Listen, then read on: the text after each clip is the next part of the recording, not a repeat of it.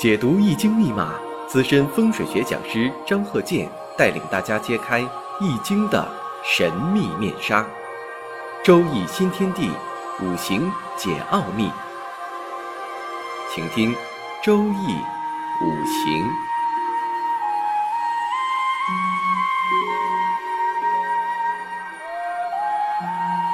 上山微电台荣誉出品。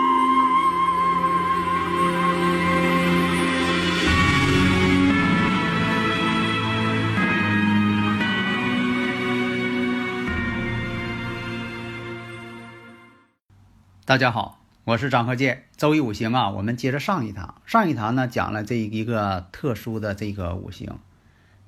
那么呢，呃，一听说话，有的时候三句话不离本行。你一听说话，您这个人呢也是行家，而且你说完之后，人家啥也不说，也不说你对，也不说你错。其实呢，这是一个是呢考功夫，考你功夫怎么样。但是我觉得啊，我个人见解。就是说，如果说你要是了解自己的话，我刚才也说了，你是人家说的对，你就说对；如果说的有偏差，你赶紧啊纠正，避免呢对方在预测的时候呢，他把这个思路啊想歪了，呃，对你也不好，对他也不好。当然有一点啊，不是说在这个预测师在没开口之前，你就是迫不及待的着急把自己的事情全盘托出，这样呢也不知道这个预测师水平怎么样啊。但是呢，作为预测师来讲，我经常讲，我说你有义务要说一些当事人以前的事情，你不能说光说以后的，那光光说以后的呢，这个没法验证。当然了。是预测以后的事情也需要功力，否则的话，以后的事情也叫不准。对未来的这个发展呢，啊，前瞻性啊，那可能也有偏差。那么这个生日五行呢是这样的啊：己亥、己巳、丁巳、戊申。跟上一堂讲的呢，就找了一个时辰，他俩是同年同月同日出生的，但是时辰呢要比他上一堂讲那个早了一个时辰。那么看看他俩人的区别，因为当这个当事人呢就把这个事情放在你面前了。那么呢，在平时啊，也有一些这个朋友啊，用微信呐就问我呀，说这个十个大拜日，十个大拜日啊，都一定是败家破财吗？这个呢，你还得全盘分析。看他这个整个的生日五行全盘的这个情况，你不能见着十个大拜日就这么说。但是呢，十个大拜日啊，这种情况呢确实有。你像说的，确实小时候的就得给他花钱，还有这到老了啊，他还得花钱。为什么呢？以前我讲过，得了一种治不好的病啊，总得花钱维持自己。这个事情呢，并不是他主观愿望要那么做，他也不想得病。但是呢，他就碰上这个事情了。那有的朋友问了，说的小时候啊就把这个身份证写错了，那是按照这个身份证错的这个日期来看呢，还是说的真正的这个生日来看呢？当然了，真正的生日五行啊，你别弄成这个改过的。那有的人说了，他说谁谁谁说过的，说的改过了呢，用这么长时间了也有这个感应效果，这不存在的。我举一个大家都能明白的例子，大家马上就能反应过来。那你说，当时要是把这个身份证写错了，把性别写错了，本来呢她是个女孩，那给写成男孩了，那你说这写成男孩了，那他就变成男孩了，这根本就不现实的事情嘛。所以呢，一定按真实的生日和时间。那么呢，还有这个朋友问说的这个。五行装修啊，这方面，你像说这个，呃，卫生间这面墙，墙的这个对面呢，就是个冰箱或者灶台，或者是饮食这方面的。那你说这个厨房的物品跟隔墙这个坐便，它们之间碰上了，你就是在这个卫生条件呢，在医学上啊，在五行学，在科学角度来说，这个都不太满意。那这个怎么去做呢？五行学角度来说呢，就是墙里边呢，呃，给它镶嵌一些天然葫芦。这古人的一些这个对葫芦的一些呃感知，就认为呢，它是一个能够啊化解浊气的这么一个方法。其实从科学角度讲呢，有也有一定效果。为啥呢？你把墙呢，其实中间呢给做成呢带空洞的了，做成一个屏蔽。如果说这个葫芦来讲起到什么作用呢？它就像物理学当中的电子与空穴之间的关系。你放上葫芦之后呢，就形成空穴了，它起到一个隔气场的作用。现实当中也能起到一定作用。那你说我多放几个行不行？为什么说还有这个数字的要求呢？那你说你这地方应该放八个，你说我放八十个，如果放八十个，那就造成什么呢？这个墙啊是用葫芦砌的了，那本身也不结实。你说谁要上卫生间碰一下，那厕所墙还倒了。所以很多方面吧，我们要科学的认识，而且是现实当中的客观的，而不是说的。呃，迷信的那种想法去做。大家如果有理论问题呀，可以加我微信幺三零幺九三七幺四三六。你看我讲了很多现实当中的一些事情，还有很多创意的啊这方法。因为呢，我主张呢，我是新锐派。啥叫新锐派？其实不应该这个分什么派。你像说这个生日五行，你是哪一派的？不管什么派，判断准确才是硬道理，而不是说自己自诩是什么派。而且呢，我经常讲，不要为喜用而喜用，因为什么呢？有的时候吧，你判断的时候，生克制化、刑冲合害，都在这里边起作用。否则的话，你要不使用生克制化、刑冲合害，只是用喜用为标准，那干脆我们天干地支就别写了，干脆你这个生日五行就写成，呃，年上是土，下边地支水，然后再写一个上边是木，下边是火。干脆就写这个用金木水火土这些文字来写就得了呗。但有的朋友说了，哎，这不是看着喜用就简单了吗？看着喜用就好，看着忌那就不好。这样看的话，肯定看不准。为什么呢？比如说啊，现实当中这个取木为用，但是你说，哎呀，不对，这个甲午年不好啊，这不甲木出现了，咋不好了呢？但是我。你没有看到吗？五行当中还有个子午相冲呢。如果出现了这个，呃，甲午，虽然说甲木呢对自己啊有个化解，但是呢，你没看到吗？下边两子冲一午了。所以分析五行啊没那么简单，不要就说的完全用喜用来分析，或者完全用格局来分析，那样是不准确的。那么我们看刚才说这个五行，己亥、己巳、丁巳、戊申。那么这一看，跟上一堂我们讲的只找了一个时辰，都是男士。那么这一看呢，你判断什么呢？第一，这个人结婚了；上一个呢，三十来岁了没结婚，这个呢已经结婚了。那可能人家会问了，那为什么呢？你说就差一个时辰，就有这种区别吗？那么原理上我们看，他这个五行呢也有这个四害相冲，但是呢。它是申金，不是酉金。那么呢，在这个大运当中呢，出现卯运的时候，就不存在卯酉相冲了。那么大运丁卯，那么这个申金当中也含有这个财星。这个财星，那么卯木当中含有的乙木，就会暗中去合这个庚金。而这个五行呢，跟上一个上堂课我们讲的两个这个职业呢，完全不一样。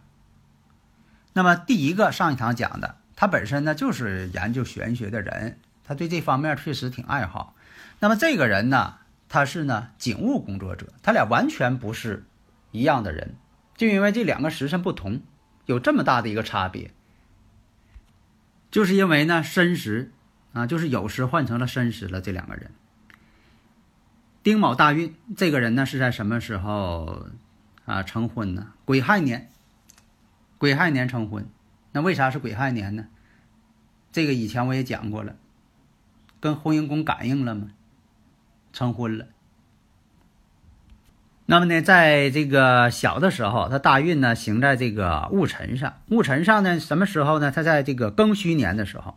辰戌相冲，那这个辰戌相冲啊，以前我也讲过。你像说你自带辰戌相冲，或者有四害相冲，你像说大运呢出现相冲了，这个庚戌年的时候呢，啊，据他反映呢是受过伤，啊，这就属于什么呢？这个辰戌相冲。另一个什么呢？你还得看一下它原局是什么。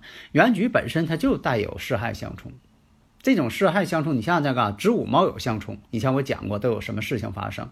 然后寅申巳亥相冲，辰戌丑未相冲，这以前我也讲过，而且还有相合。你像说六合、三合，这也是判断一个依据。所以啊，我经常讲啊，我说这个，呃，生克制化、刑冲合害是判断的最根本的八字方针。如果说你光用喜用的话，你那样判断呢就很笼统，最后呢给自己都整懵了。你说这个喜用来了，怎么就不好呢？哎，这喜用来了就好，那一年就不好，为什么？你像这他这个五行呢，换成这个戊申了，是与申合，跟婚姻宫这个阳刃呢形成相合了。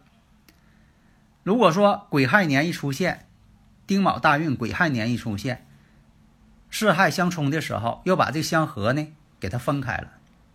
分开之后，哎，那么呢就有动婚的迹象了。上一个呢，它是酉时，酉时呢这种状态呢就跟它不一样了，所以判断的时候。如果说你像有这个啊双胞胎怎么判断？你要这都是同一个时辰，有不同时辰的啊双胞胎，有同一时辰的双胞胎，那这个呢就得分谁是老大，谁是老二进行分析。否则的话，你说他俩都一样啊，但是实际情况确实他俩都一样啊。你像说的性格一样，长相一样，办事还一样，上的大学考的分还都差不多，学的专业又一样，还是同年结婚。这个都都不是说他商量好的，他就有这同步信息，所以说从侧面也证明了，那相同的生日时辰呢，至少在百分之七八十的事情上是完全相同的，他们之间不可能完全不一样。但是呢，万事万物它都有特例，那兴许有这么个情况，可能是都是呃同日同时生的，但是呢，一个身体好，一个身体差，有这种情况了。所以啊，在预测过程当中啊，我们要用通俗的话进行解释，而不是说说一些名词术语模棱两可，这样呢，对当事人来讲呢，也是很迷糊。实际上，上一个讲这个生日五行，跟这堂课讲这个五行，虽然说就差一个时辰，但是五行来讲呢，都属于身弱的。那大家说怎么身弱？这不旺吗？你看这丁火在月上啊，阳刃呢，地旺啊，制作阳刃呢。但是你没看到年上呢，四害相冲，水盛，而且呢，就说时上呢，要不就有金，要不就申金，都是让这个巳火阳刃变性的，都是给它化学反应了，火变成水了这种感觉了，要不就变成金了这种趋向，而且呢，天干呢透的呢都是泄身的三个食神，或者是食神带伤官，这种情况，所以综合考虑，这个五行呢还是属于身弱的。那么呢，大家呢也能感受到，我这个五行判断呢，经过几十年的验证，你必须以这个生克制化、形冲合害，才能判断的更为准确。否则的话呢，你要是总是啊在那研究啊、喜用啊，这个我在这里说一下个人见解，恐怕呢总是这方面判断不准了，让自己呢很迷糊了，自己都解不开自己了，钻牛角尖了。喜用并不是说的。废弃，我不是那个意见，它可以作为重要的参考，因为你从这个生克制化、形冲合害当中呢，会发现一些发生问题的节点。但是呢，这个问题好是坏，这个呢，你必须还得用喜用来作为一种判断。如果说只注重于喜用，你只能看出来这个地方好，这一年好，这个大运好，或者这一年坏，这一年不好，怎么个不好法？怎么坏法？恐怕呢，这个量呢，你没法去掌握，都发生什么事情了？如果说你要是用喜用来进行判断，说这人一定发财，这个人，呃，这个喜用到了，他一定结婚，我就告诉你肯定错。但是现在啊，绝大多数人呢，都还是围绕着抓住这个喜用不放，抓住这格局不放啊，绝大多数人。啊，所以说你问我这些呢，我不是不给你讲，但是我不会按照你的思路来讲，否则的话就偏离了我的宗旨。这样说，你总问大夫喝什么水能够治百病，你这么问的话就违反了大夫的宗旨。而且呢，你要明白，有的时候呢，事情呢是复杂的，错综复杂的。就好比说，你问大夫，你说我喝水好不好？那大夫可能是告诉你了，喝水好。那你说那不对呀，我上回喝了一瓶水，怎么拉肚子了？那你看看你得喝的什么水呀？就算说你喜欢水，五行当中需要水，你也不能天天搁浴盆里泡着。所以啊，这有的时候吧，可能大家呢受到一些书籍的影响，或者哪个理论的影响，分析的时候呢。研究很长时间了，得出的结论呢是得出来了，但是呢不切合实际，这种不切合实际的情况啊还很多，不实用。在十几年前还有人研究呢，啊姓什么，用这个生日五行判断姓什么，这肯定是研究不出来。为什么呢？因为呀有的姓氏呢中间可能哪几辈改过，或者是呢。也不可能说有这个概率和规律，说这点出生的都姓王的，那点出生的都姓李的，它不存在这种概率情况。那么他呢，有一天到大街上看到一个人呢，跟他摆一个大张纸，上边呢说的，你看一眼我就知道你姓什么，这下可如获至宝。结结果看两眼，他说我这个地方有姓这个的，那个地方有，完那人拿出来了，你姓王？哎呀，对呀，姓王。他还觉得挺神秘的，其实这就是一个数学规律，这不是五行啊！大家一定要分清楚，所以呢，一定要理性的、科学的研究。只有你自己自身硬，你才能分清谁是黑，谁是白，谁是对，谁是错。好的，谢谢大家。登录微信搜索“上山之声”或 “SS Radio”，关注上山微电台，让我们一路同行。